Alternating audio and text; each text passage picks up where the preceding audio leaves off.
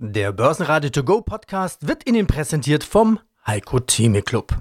Werden Sie Mitglied im Heiko Theme Club. heiko-theme.de Börsenradio Network AG. Das Vorstandsinterview. Quartalsbericht. Wolfgang Trier, Softing AG. Aus dem Studio des Börsenradio grüßt zur neuen Woche Andreas Groß. Und ja, ähm, willkommen bei der neuen Trendsportart Prognose anheben, Herr Trier, möchte ich mal sagen. Nach dem ersten Quartal und schwarzen Zahlen hat das Softing schon angehoben.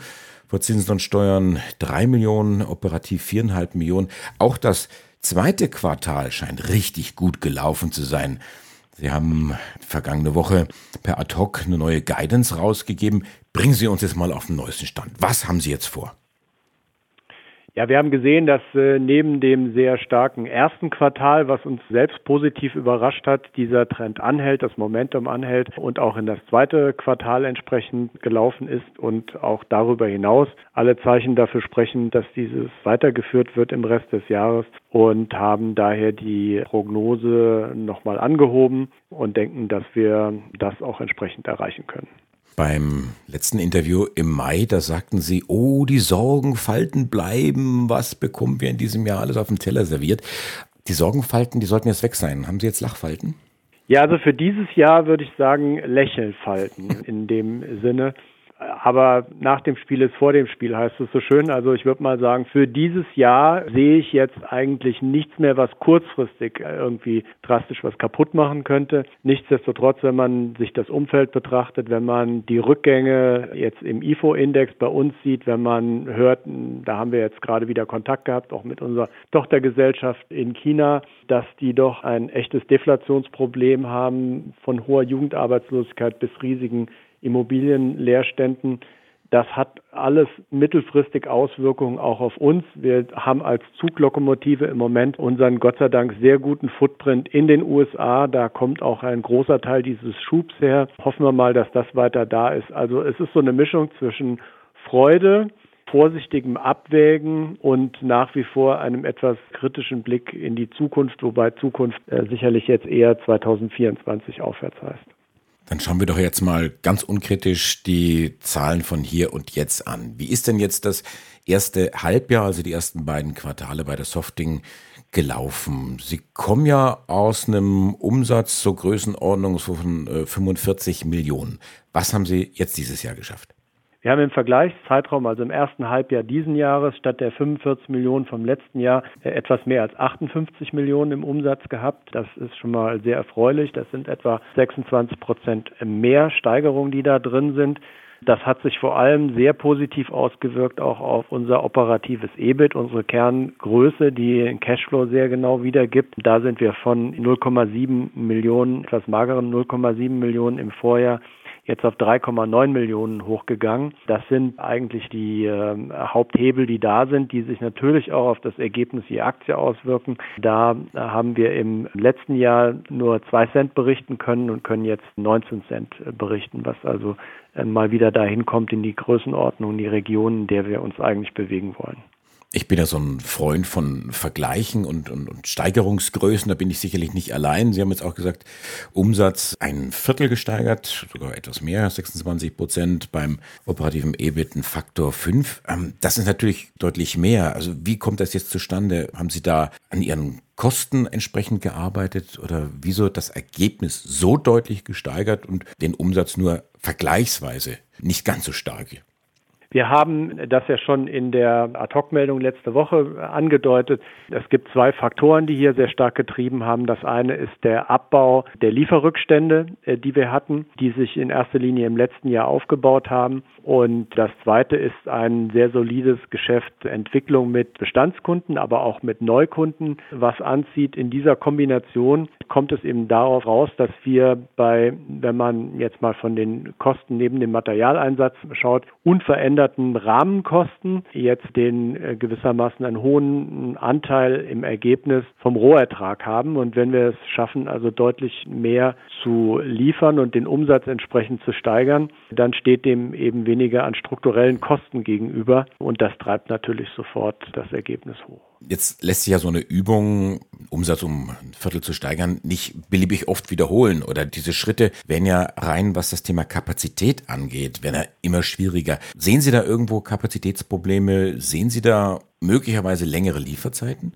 Nein, längere Lieferzeiten sehen wir eigentlich nicht. Wir haben es geschafft, in dem ersten Halbjahr schneller als erhofft äh, zurückzukommen wieder und diesen großen Lieferengpass, den wir hatten, diesen Backlog aufzuarbeiten. Was natürlich richtig ist, ist, wir werden zumindest nach heutigem Kenntnisstand jetzt nicht jedes Jahr 26 Prozent zulegen können. Das äh, halte ich jetzt für unwahrscheinlich über die nächsten Jahre, zumindest nicht aus dem organischen Wachstum heraus sondern hier ist einfach die Kombination aus dem Nachholeffekt, den was sich während der Covid-Zeit angesammelt hat und was wir jetzt aber erfreulich transferieren konnten von Backlog in äh, Umsatz, aber eben glücklicherweise auch unterstützt von einer positiven Umsatzentwicklung bei Bestandskunden, also laufenden Umsatzentwicklung und Bestellentwicklung, wenngleich der äh, Auftragseingang jetzt wieder normalisiert, denn der war natürlich letztes Jahr mit 90 äh, Millionen völlig durch die Decke gegangen. Hintergrund ist ganz einfach, die Kunden haben gesehen, die Lieferzeiten werden immer länger. Also hat jeder erstmal nach vorne geschaufelt und hat äh, Dinge, die er sonst später bestellt hätte, da gleich mit draufgeladen und deswegen ist uns der also zu dem, was wir langjährigen Schnitt haben und auch zu dem Umsatzverhältnis ist der Auftragseingang fast verdoppelt worden. Und das normalisiert sich jetzt, befindet sich aber eigentlich auf einem guten Weg. Sagen Sie nochmal genau, aus welchen Bereichen Ihre größten Aufträge jetzt gekommen sind. Ja, die Softing ist ja gegliedert in die Segmente Industrial, Automotive und IT Networks. Mit Abstand größte Block ist äh, Industrial. Da schlägt sozusagen jetzt auch vom Volumen das Herz. Aus diesem größten Block sind auch diese besten Zuwächse gekommen äh, und die, die Umsatzzuwächse, aber auch die qualitativ hochwertigen Umsätze. Das ist natürlich dann, hat den doppelten Effekt, wenn das größte Segment auch die größten Verbesserungsbeitrag liefert stellt sich natürlich auch immer die Frage, was hat der Anleger jetzt davon? Und da wird man natürlich, das geht uns Moderatoren genauso wie Ihnen, den Managern, immer dran gemessen, was man in den letzten Interviews gesagt hat. Und da habe ich ein Zitat gefunden, fand ich ganz interessant. Ähm, wenn das Jahr sich entsprechend weiter positiv entwickelt, dann baut sich auch ein Potenzial für das Folgejahr auf der Dividendenseite auf. Also für diesen Pulitzer-Preis verdächtigen Satz, da sollten sie eigentlich gefeiert werden. Was bedeutet das jetzt im Klartext nach dem halben Jahr? ja, ähm, das, das ist natürlich klar. Mit solchen Aussagen wird man später aufgehängt, aber die sind mit Bedacht gemacht, wenn auch ein bisschen verklausuliert vielleicht dargestellt. Wir nutzen das operative EBIT als unsere Hauptsteuergröße, weil es eben, wie gesagt, sehr cashflow-nah ist. Und wir werden auch nach dieser Größe in erster Linie bemessen, wie die Dividende aussehen wird. Ob da Zuschreibungen oder Abschreibungen in anderer Form sind, die in das normale EBIT reingehen. Am Ende können wir Dividende nur zahlen von dem Geld, was wir tatsächlich eingenommen haben. Und das orientiert sich am operativen EBIT. Deswegen ist das das Kern-KPI, die Kernsteuergröße bei uns im Konzern geworden in den letzten Jahren. Und da lassen wir uns gerne auch dran messen, wenn diese Tendenz, kann ich also hiermit quasi zum zweiten Mal nochmal bestätigen, wenn diese Tendenz so weitergeht und äh, da gehen wir zumindest nach heutigem Kenntnisstand so von aus, dann wird sich das auch in der Dividende sichtbar niederschlagen. Aber ich kann Ihnen hier und jetzt noch keinen Faktor 5 rauslocken oder so. Nein, ich denke, Faktor 5 wird es auch sicher nicht sein. Man muss mit den Faktoren vorsichtig sein. Wenn wir von einem kleinen Zahlenbereich wie 0,7 auf 3,9 kommen, äh, dann bin ich gar kein Freund davon, den Faktor so groß zu nennen, weil das mehr die Magie der kleinen Zahlen als der absoluten Leistung ist. Wir müssen in diesen Bereich vordringen, in dem wir jetzt kommen. Wir müssen und werden den auch noch weiter steigern über die nächsten Jahre. Aber äh, damit sich zu brüsten, dass das jetzt Faktor 5 ist, heißt im Umkehrschluss nur, dass wir also da äh, dramatisch zu, zu niedrig vorher waren. Das wäre die falsche Nachricht. Ein anderes Thema, was auch so in diesen Bereich der großen und kleinen Zahlen geht, das ist das Thema Zinsen.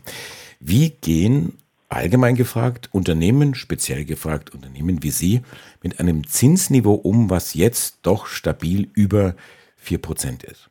Also fürs operative Geschäft belastet uns das relativ wenig, weil wir einen guten Cashflow haben und das, was wir an Verschuldung haben über Unternehmenskäufe, alles fixiert ist und ganz äh, stabil abgezahlt äh, wird im turnusmäßig. Das belastet uns relativ wenig.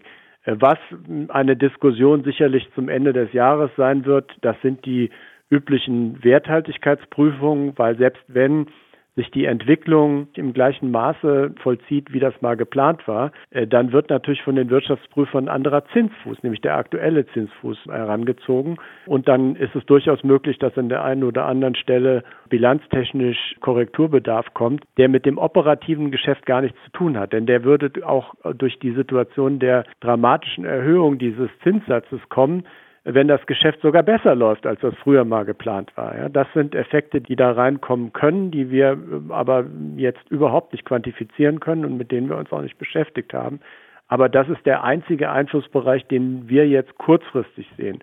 Wie das auf Kundenseite ist, auf Investitionen wirkt, ich glaube, da ist das Klima das Wichtigere. Ist es ein Investitionsklima oder ist es ein was muss man leider sagen, im Moment, zumindest was die Bundesrepublik angeht, eher ein Abwanderungsklima, weil Kosten und Planbarkeiten einfach für die Wirtschaft eher in eine Richtung Deindustrialisierung als in einen Schub nach vorne kommen. Das ist für uns viel entscheidender als der Zinsfuß, denn wir finanzieren nicht etwa wie ein Bauträger oder sowas keine äh, im, im Verhältnis zu unserem Cashflow keine Riesensummen nach vorne.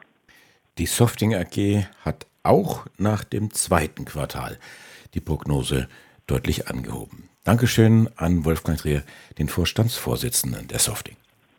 Gerne, schönen Tag noch. Börsenradio Network AG. Der Börsenradio To Go Podcast wurde Ihnen präsentiert vom Heiko Theme Club.